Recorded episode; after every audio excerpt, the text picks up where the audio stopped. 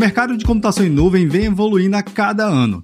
Podemos considerar que existe uma gama de oferta praticamente infinita de provedores e serviços que cada um desenvolve. Isso é muito importante e útil para o mercado. Afinal de contas, quanto maior for o número de oferta e a granularidade, melhores são as composições que os seus clientes desenvolvem, criam, recriam e criam coisas totalmente inesperadas. E isso se torna uma vantagem competitiva para o seu negócio. Você entende exatamente como o multi-cloud funciona? Ou até mesmo como provedores de soluções locais, aqui no Brasil, conectam soluções a provedores globais, também pode interferir diretamente para o seu negócio e potencializar suas soluções e diminuir o time to market, que é exatamente o lançamento de um novo produto e serviço para o mercado ou até mesmo para um consumidor interno, a sua solução internamente. É nesse contexto que a gente vai conversar com Felipe Rossi, CEO e fundador da Brás Cloud. Eu sou Vinícius Perro e seja bem-vindo ao Papo Cloud.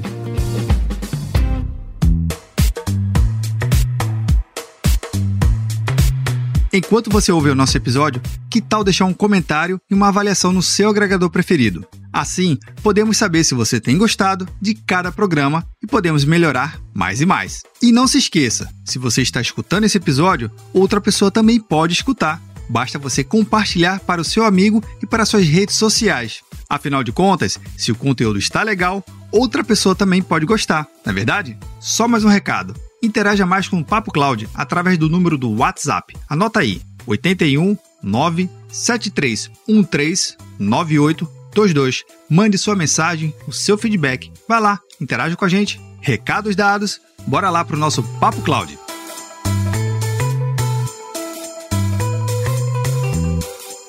Olá, seja bem-vindo aqui você que está nos acompanhando. Nosso bate-papo hoje é com Felipe Rossi, CEO e fundador da Brás Cloud. Felipe, seja muito bem-vindo aqui ao Papo Cloud. Bom dia, boa tarde, boa noite, dependendo do horário aí para quem, quem vai nos ouvir, né? É um prazer aí, Vinícius, bater um papo com vocês.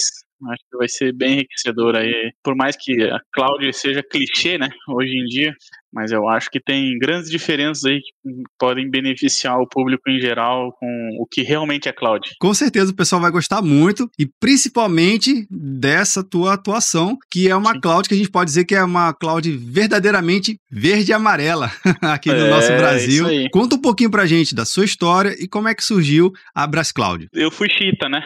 Nasci no mundo Linux quase 15 anos atrás. Fui chita durante muito tempo. Falo chita porque, assim, eu defendia Linux a unhas e dentes. É, mas dentro de um mundo menos corporativo, vamos dizer assim, menos profissional, quando eu adentrei no mundo corporativo enterprise, eu vi que só o Linux não resolvia o problema. Pelo contrário, ele me trazia mais problema, só ele. E eu entendi que o Linux, em conjunto com outras soluções, inclusive o mundo Microsoft, ele funcionava melhor ainda. Porque no mundo corporativo as coisas funcionam diferente, né? A mecânica é outra, é, a pegada, foco em resultado, e no final do dia é zero e um, é dinheiro. É, mas logo eu tive a oportunidade de trabalhar num grande projeto, com storage, virtualização, infraestrutura de grande porte, né? E daí eu experimentei o gostinho de trabalhar no mundo enterprise. Eu fazia uns cinco anos que eu estava como infraestrutura e administrador de Linux, já tinha, já estava com CCNA, LPI 2, estava tava indo muito bem. E quando eu entrei nesse mundo corporativo, eu experimentei um negócio que eu falei, cara, eu acho que eu posso fazer muito mais do que só isso. E logo, no primeiro ano, eu tirei todas as certificações de VMware, EMC, Cisco, Dell, FortiGate, todos os principais parceiros. Ao longo dos três anos seguintes, a gente se tornou parceiro dos principais players de mercado, que no meu estado eu era referência em implantação de storage, é, tendo um dos mais elevados níveis de certificação, então eu era TA, né, arquiteto de storage, e assim eu fui evoluindo na carreira. E ao longo dos anos seguintes, é, vendendo lata, que a gente chama, né? Sim. É, vendendo lata. Em 2009 a Amazon desembarcou no mundo, em 2011 a Amazon desembarcou no Brasil e acendeu uma luz amarela, né?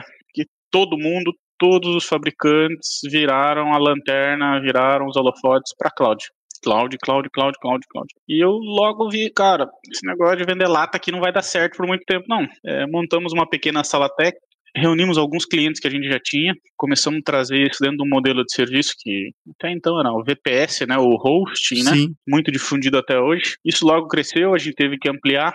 Em 2013 a gente iniciou um projeto de construção do nosso data center, E como eu sempre fui um aficionado por a cultura open source, né, é, eu fui buscar o Open Compute Project. Não sei se você conhece, é um projeto de computação aberta, open, né? Sim. É, financiado pelo Google, Facebook, os grandes os grandes players do mercado financiam esse projeto. E eu aprendi, estudei muito. Eu sei, até eu tenho meu, o meu investidor que ele fala que eu sou meio professor Pardal. é um bom termo, é, na verdade. É, estudei muito toda essa engenharia e a gente criou um data center baseado em container modular, um container marítimo, certificado e etc. Em 2015 a gente finalizou o projeto. E os clientes do data center começaram a crescer, mas logo eu já esbarrei num, num segundo problema. Cara, escala. Sim. E eu sempre fui aficionado por escala, cara, exponencialidade. E eu sempre fui um lazy sysadmin também. Mas não um sysadmin preguiçoso, né? É o cara que gosta de fazer o máximo possível com menos. Entendo? Tornar o dia a dia fácil, não só o meu, como das pessoas. E a gente começou a enfrentar alguns problemas aí de escala nesse sentido. Por quê? Chegavam clientes, provisionamento 100% manual, aquele processo todo. E isso me incomodava muito. Aí a gente iniciou uma bateria de testes, falei, cara, eu preciso automatizar esse troço. Eu me aprofundei muito em Amazon, eu fui engenheiro OpenStack durante três anos, e com tudo isso eu criei aí um MVP, a gente pivotou toda a infraestrutura uma empresa que até então era uma empresa baseada em outsourcing data center, a gente iniciou uma jornada de criação de uma cloud pública. E aí sim é onde o bicho pega. Por quê? A gente encontrou muitos desafios. Porque o marketing era muito bom. Todas as empresas de cloud pública, ah, a solução, a OpenStack é o cara que vai resolver a cloud pública. Cara, eu falo hoje, foi a NASA que inventou aquele negócio. Literalmente, um né? põe a mão. É, exatamente. Literalmente. O, e não é qualquer um que põe a mão naquilo. Ele tem um nível de complexidade muito grande. Com isso, a gente adotou algumas premissas. Cara, a gente precisa escalar e a gente precisa seguir os pilares da cloud pública que o NIST, né, é, que é a plataforma global que rege os padrões de tecnologia. E em cloud pública ele rege o seguinte, que uma cloud precisa ser self-service, autosserviço, ela precisa ter o billing, o faturamento, recurso 100% por hora, ela precisa ser dinâmica e escalável. O self-service, o dinâmico e escalável, vamos dizer assim que foi a parte mais fácil, mas o billing era a parte pesada.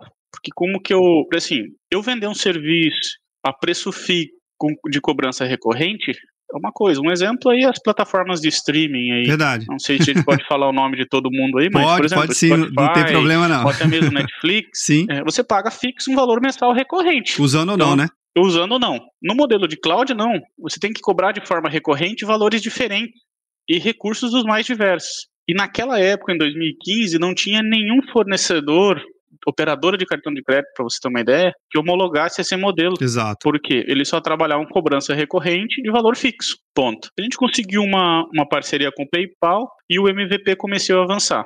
Dentro da premissa foi como que a gente é competitivo. A Amazon e os grandes players eram a, o Google vindo, a Microsoft vindo. Você já tinha grandes competidores no mercado, né? Mas assim, não era nem competidores, tanto que assim, a gente não, a gente não se coloca como competidor, né? A gente coloca como uma alternativa. Entendi. Seria muita pretensão nossa colocar como um concorrente ou o competidor, né? É, mas é a nossa ideia, com certeza. Sem dúvida. Daí com isso a gente encontrou algumas formas no Open Compute Project que a gente construiu o nosso próprio hardware. Então, assim, o nosso hardware hoje, o design ele é feito por nós. Nós utilizamos uma arquitetura que a gente chama de High Density e Data Center Hyperscale. Eu coloco cinco vezes mais poder de computação em um rack de 44U do que num modelo tradicional. E a gente esbarrou num problema também, que são as cargas térmicas que esse volume de hardware gerava dentro do data center, né? Sim. Então a gente teve que otimizar isso também assim como os grandes players. A gente resolveu parte do problema que era a premissa preço. E o billing a gente resolveu nos anos seguintes, 2016 e 2017. 2017 a gente recebeu uma primeira rodada de investimento. É, esse investimento ele fez com que a gente fizesse o branding da empresa. É, então, marca, comercial, marketing, etc. E a gente ficou 2018, 2019 fazendo todo esse trabalho. E em janeiro de 2020, a gente fez o Go to Market. E em março, estourou a pandemia. Nossa! Mas por incrível que pareça. E aí, foi bom ou ruim esse momento? Conta pra gente por agora. Por incrível que pareça, foi fantástico. Cara, a que, gente dobrou o faturamento, é, dobrou o número de clientes. 2021 está sendo melhor ainda. O faturamento a gente está multiplicando por 5. Nossa. A gente fechou um grande contrato agora com 30 mil máquinas de uma instituição financeira do mercado. Então, assim, a gente está num momento muito bom. Mas a nossa maior dificuldade, inclusive eu, eu ando fazendo estudos diários, que é descobrir a brecha na armadura para que as pessoas, as empresas, os negócios entendam que a gente não é mais um player de VPS ou de hosting do mercado. Por quê? Se você fala em cloud hoje, bom, se você digitar cloud server do Google, cara, é infinito que aparece ali. Menos qualquer coisa que de AWS, Azure, Google e etc. Esses caras, por quê? O conceito de cloud no Brasil, essa é uma visão que eu tenho e, e é um pouco daquilo que eu falei que é o trabalho de evangelização que, que a gente vem fazendo. Durante muitos anos, os grandes players nacionais aí evangelizaram o público que hosting e VPS é, é cloud. E Sim. tem qualquer coisa menos que cloud nesse, nesse processo, né? Verdade. Nessa entrega, né? Porque, assim, Até citando mesmo o próprio niche, né? Como você colocou, não tem isso lá descrito na, na, na, nas descrições e nas características que o niche e outros órgãos que acabam regindo a, o padrão de computação em nuvem, né? Isso. Se você vai procurar, qual que é o padrão de VPS lá no NIST? Não existe. não tem. E isso para nós é o maior problema hoje. Inclusive, eu tenho um, um, um outro bate-papo hoje à tarde, uma pessoa da, da comunidade Python no Brasil, onde a bandeira dela é o seguinte: se o Brasil não criar uma tecnologia e não, e não criar soberania sobre ela, a gente vai se tornar refém, porque tudo é de fora. Como a gente falou logo no início ali no, no off, né? Hoje a gente só tem coisa de fora. E o brasileiro tem o que é síndrome de vira-lata, né? É, ah, porque é no Brasil não presta. Se é dos Estados Unidos está fora. A gente tem case de produtos nacionais aí que tiveram que é, americanizar seu produto para ele ser reconhecido. Era uma empresa do Brasil que teve que converter tudo como sede nos Estados Unidos para poder vender aqui. Veja o absurdo que a que ponto a gente chegou. E o nosso maior desafio é hoje, Vinícius, é fazer com que o público, quando nos encontre, encontre uma oferta de cloud pública sendo uma alternativa aos grandes players. E na mesma infraestrutura. Hoje a gente conta com três zonas de disponibilidade no Brasil. A gente já está olhando a quarta zona, inclusive no Nordeste, Opa, em Fortaleza. Legal, legal. Isso, porque o mercado aí é muito forte e demanda, mas a gente tem uma armadura muito pesada para tentar romper e quebrar alguns paradigmas nesse sentido, porque as empresas e as pessoas ainda batem que VPS, hosting é cloud. E não é. Não, não, não, não tem como você entregar um VPS. Cara, um negócio que você tem que ir lá, é fazer um contrato, é fazer um cadastro, gerar um boleto, pagar, para depois liberar. Já, já perdeu o conceito lá na partida. Já foi, o self-service, o billing morreu, né? Sim. Beleza. Ah, agora eu preciso fazer o upgrade desse negócio. Nossa, sai tá. todo mundo, volta. Ab, abre um chamado, entra em contato com alguém, etc. Mas é um processo Sim. e a gente está trabalhando. E eu acho que esse bate-papo contigo aqui com, e também com a comunidade dev que a gente vem conversando bastante é no intuito de desenvolver isso e até os investidores nossos falam que, cara, é uma empresa tupiniquim, né? Exato. É exato. verde e amarela. É oferecer para o mercado nacional uma tecnologia de ponta frente aos grandes players da casa. Sabemos que a LGPD está aí e está no calo e no calcanhar de todo mundo a gente venha facilitar tudo isso por a nossa infraestrutura ser nacional e estar 100% presente no Brasil. Então, essa é uma breve história e sendo bem objetivo. Nessa história que você contou, Felipe, já relatou diversos cenários, né? Primeiro, a questão da competitividade dos próprios e a própria evolução da cloud computing, que ela nasceu, Sim. você disse aí, a evolução da própria AWS, que foi em 2019, depois chegou no Brasil, e aí veio a Microsoft, Google, enfim, tem tantos outros fabricantes aí, agora a gente tem mais fortemente Oracle, IBM, tem clouds de nicho, tem clouds uhum. específicas para alguns determinados segmentos, na área industrial, por exemplo, tem uhum, clouds uhum. bem específicas. E você, mesmo com toda essa capacidade, essa granularidade de oferta no mercado, você mesmo assim conseguiu ver uma oportunidade grande de criar um produto, criar um serviço bem personalizado, Sim. levando em consideração as características do é, ecossistema de negócio brasileiro, que não é fácil, você sabe muito bem Sim. que não é fácil, não somente na tributação, mas na forma como o Brasil e os empresários e os gestores como é, realizam seus negócios. E você dizer aqui para gente, para quem está nos vendo ou nos ouvindo, que talvez vai lançar aqui muito em breve, na verdade, né? Vai lançar um, um quarto data center, uma quarta zona aqui na nossa região Nordeste. Isso é legal, porque a latência agradece e muito, na é verdade. Sim, é rede local, né? exato, exato. Você tem a capacidade de entregar um serviço mais rápido. Mas, Felipe, um outro ponto que eu queria, que você já explorou bem, mas assim, eu queria que você pudesse é, trazer alguns fatos em relação à, à Brás Cloud é o seguinte: é, existe um desafio muito grande de fechar negócio no Brasil em questão de oferta. Você mesmo já falou que não se vê diretamente hoje, pelo menos ainda não, é, como um grande competidor das, dos players que estão no Gartner. Vamos, vamos uhum. classificar assim. Sim. Mas é, você tem visto que na pandemia a cabeça do empresário e os gestores técnicos, diretor de TI, CIO, gerente, eles começaram a olhar a computação em nuvem como um ativo de fato estratégico. Como é que você tem realmente percebido que ah, só foi uma corrida, coloca lá depois sai? Como é que você tem visto esse comportamento no mercado? A gente tem um volume aqui considerável de, de, de contatos diários com os mais diversos segmentos e clientes. É, num primeiro momento, assim, houve um choque e viu-se que as empresas e a conectividade no Brasil não estava preparada para o volume, muito usuário. Então, assim, vamos pegar aí escritórios de contabilidade. Ah, o cara tem o quê? O seu servidorzinho, seu sistema num canto, ele enxerga aquilo ali como custo. Ele não é uma área paralela na, no negócio, né? Ele é uma área transversal, então é custo. E esses caras tiveram que mandar ali, mandar seus 20, 30, 50 colaboradores para casa. Claro, tem que continuar trabalhando. As empresas continuaram faturando. Imposto, folha, tudo. Continuou girando. E o cara não tinha um firewall na borda para fazer nem que fosse um encaminhamento ou criar uma VPN é, client to site para disponibilizar para esses usuários. Cara, como é que eu faço?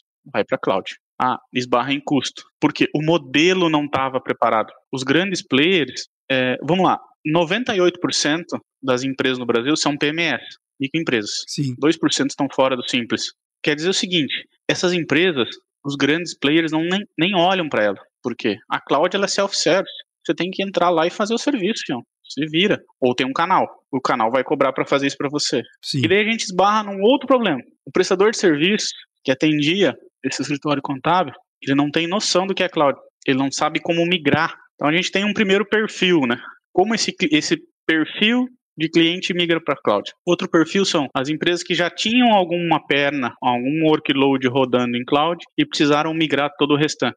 Esses caras sofreram bastante, porque eles tiveram que fazer isso a ZAP e a massa de dados dele também é considerável. Para quem já estava na cloud, foi quem nadou de braçada. Por quê? Ele estava preparado. Então, assim, eu vejo os CEOs, CTOs e os CIOs que estavam preparados voando, entendeu? Esses caras estão muito tranquilos em relação a isso. A galera do meio e para trás, do meio eles tiveram que refazer todos os seus planejamentos. Deu uma suada. esperado, tiveram que suar, e bastante. Por quê? Aquilo que se imaginava que duraria de três a seis meses de pandemia, já se vão para dois anos. Verdade. Logo se prolongou, só manter o cara em casa sem trabalhar não tinha como, ele tinha que continuar operando. Outra coisa, todo mundo tinha desktop tradicional, ninguém tinha notebook como é que se levava mobilidade, porque cloud você precisa de mobilidade. A gente viu falta de notebook, a própria Dell mesmo pediu 90 dias para entregar o notebook. É. Faltou é. notebook no mercado. Então esses caras tiveram que se adaptar. E quem teve caixa quem tinha dinheiro se reestruturou muito rápido e começou a voar muito rápido. Então, esses CIOs entenderam que não tem mais como viver sem cloud. Mas em contrapartida, a 70%, que são quem realmente precisa de cloud, esses caras sofreram porque eles não estavam preparados e as pessoas que atendiam, muitas vezes a empresa de outsourcing, não tinham skill suficiente para migrar para eles. E eles tiveram um processo de retardo aí nesse processo. E ainda eles questionam muito, porque a maioria dessas empresas são bairristas, né? Quem fala que é aquele negócio, ah, eu quero ver as luzes acesas aqui para mim ter certeza que está funcionando. Tá na cloud, tá Eu quero que o técnico venha aqui na, na minha empresa para configurar. Tem, tem esse comportamento? Exatamente. Então, assim, então a gente tem esses três perfis. Esse perfil, o terceiro perfil, que é o que mais sofreu, eles estão se, muitos ainda estão em processo de adaptação, sofrendo muito. A gente vê muitas empresas de outsourcing é, se reinventando, porque eram empresas que basicamente vendiam lata, licenciamento, antivírus e licença de firewall. Esses caras não vendem mais isso porque a cloud abstrai tudo isso, Sim. já está pronto. Eles tiveram que se reinventar para poder atender essa nova demanda. A galera do meio está se adaptando muito bem e quem está no topo está voando. Tanto que o que a gente está vendo aí é o mercado se consolidando cada vez mais. Então, o que eu vejo é o mercado ele vai se consolidar ao longo dos próximos anos no mercado de cloud, mas cloud pública, infraestrutura como serviço, plataforma como serviço, software as a service. É, a gente viu muita software house, ela não conseguia levar o cliente dela para cloud. Os ERPs não estavam preparados. Como é que faz? E esses caras também estão se adaptando muito, porque o cliente agora não quer mais comprar servidor, porque ele viu que a cloud tem muitas vantagens. Então, todo esse processo, eu vejo que A cloud cada vez vai se consolidar mais, mas o brasileiro vai sofrer muito, porque ele não tem esse nível, e principalmente as empresas que deveriam estender o braço para os seus clientes, é, eles não estão capacitados e não tem o um entendimento correto de como operar cloud. Felipe, uma coisa que você estava citando, que eu fiquei aqui até tentando vislumbrar o cenário. Você citou que a maioria das empresas aqui no Brasil são pequenas e médias empresas, né? Sim. Qual é o perfil dessas empresas que você tem visto? É mais da área de tecnologia, serviço, comércio? Tu tem algum, alguma análise? Quem está mais procurando é, soluções de computação em nuvem, é, além propriamente dessas software houses que você acabou citando. Tem algum segmento Sim. mais forte nessa adesão de computação em nuvem? Sim, a gente vê muito varejo. Que legal. Porque o varejo teve que se reinventar, né? Vamos lá, lojas de calçado.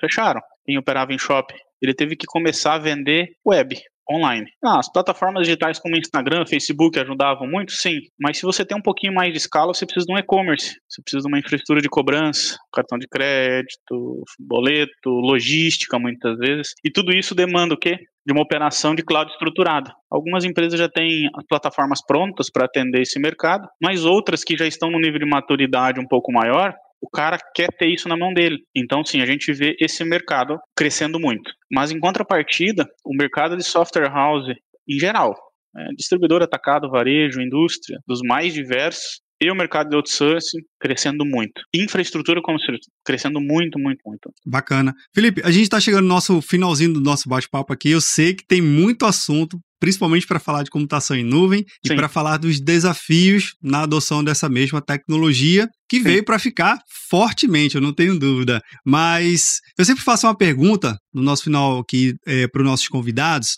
que busca trazer a sua visão, mas uma visão não necessariamente do dia a dia, né? Mas o que você percebe quando você ouve esse, esse nome ou esse termo. Então vamos lá. Para o Felipe Rossi, o que, que é computação em nuvem? A cloud computing, ela basicamente abstrai tudo que é hardware, infraestrutura, conectividade, segurança e te entrega isso como serviço e cobrando por consumo. Assim como a energia que passa no medidor da luz, assim como a água que passa no medidor de água, você paga sobre consumo. É, esse é, isso é cloud computing. Qualquer coisa diferente disso, bom, você não vai ali no, no atacado e compra uma caixa cheia d'água e põe atrás da tua casa. Verdade. Hora, ah, agora eu preciso aumentar essa caixa d'água. Você vai lá e compra outra maior, entendeu? Não, isso, isso não é. Então a cloud computing é isso. Tudo que é sobre demanda. Se você é um pequeno comércio, médio ou grande, principalmente pequenos e médios, e você precisa crescer sob demanda, com controle, num modelo inteligente, a cloud computing é isso. Ela vai te ajudar, ela vai estender essa mão para que você cresça sob demanda, sem contrato, sem amarras comerciais, sem nada que te impeça, ou que cria um louquinho muitas vezes. Bacana, bacana. Então fica aqui meu agradecimento, Felipe, pela sua participação no nosso episódio e também por contar um pouco da história da Brás Cloud, um data center, uma empresa de cloud verde e amarela na sua raiz. É Vinícius, brigadão. E quem ficar com dúvidas, nos procure nas nossas mídias sociais, nossos canais de comunicação. A gente está sempre à disposição para bater um papo. É, tem o nosso time de arquitetos, nosso time de suporte aí, que está aqui para ajudar em qualquer coisa que, que venham precisar. Obrigadão legal, aí. Legal, maravilha.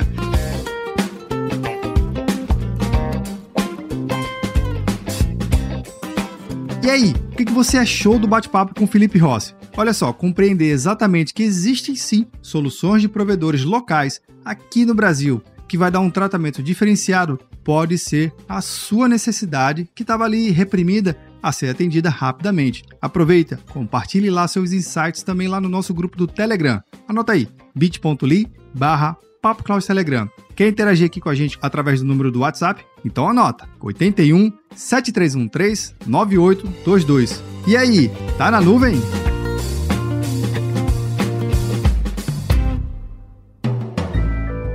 mais um produto com a edição Senhor A.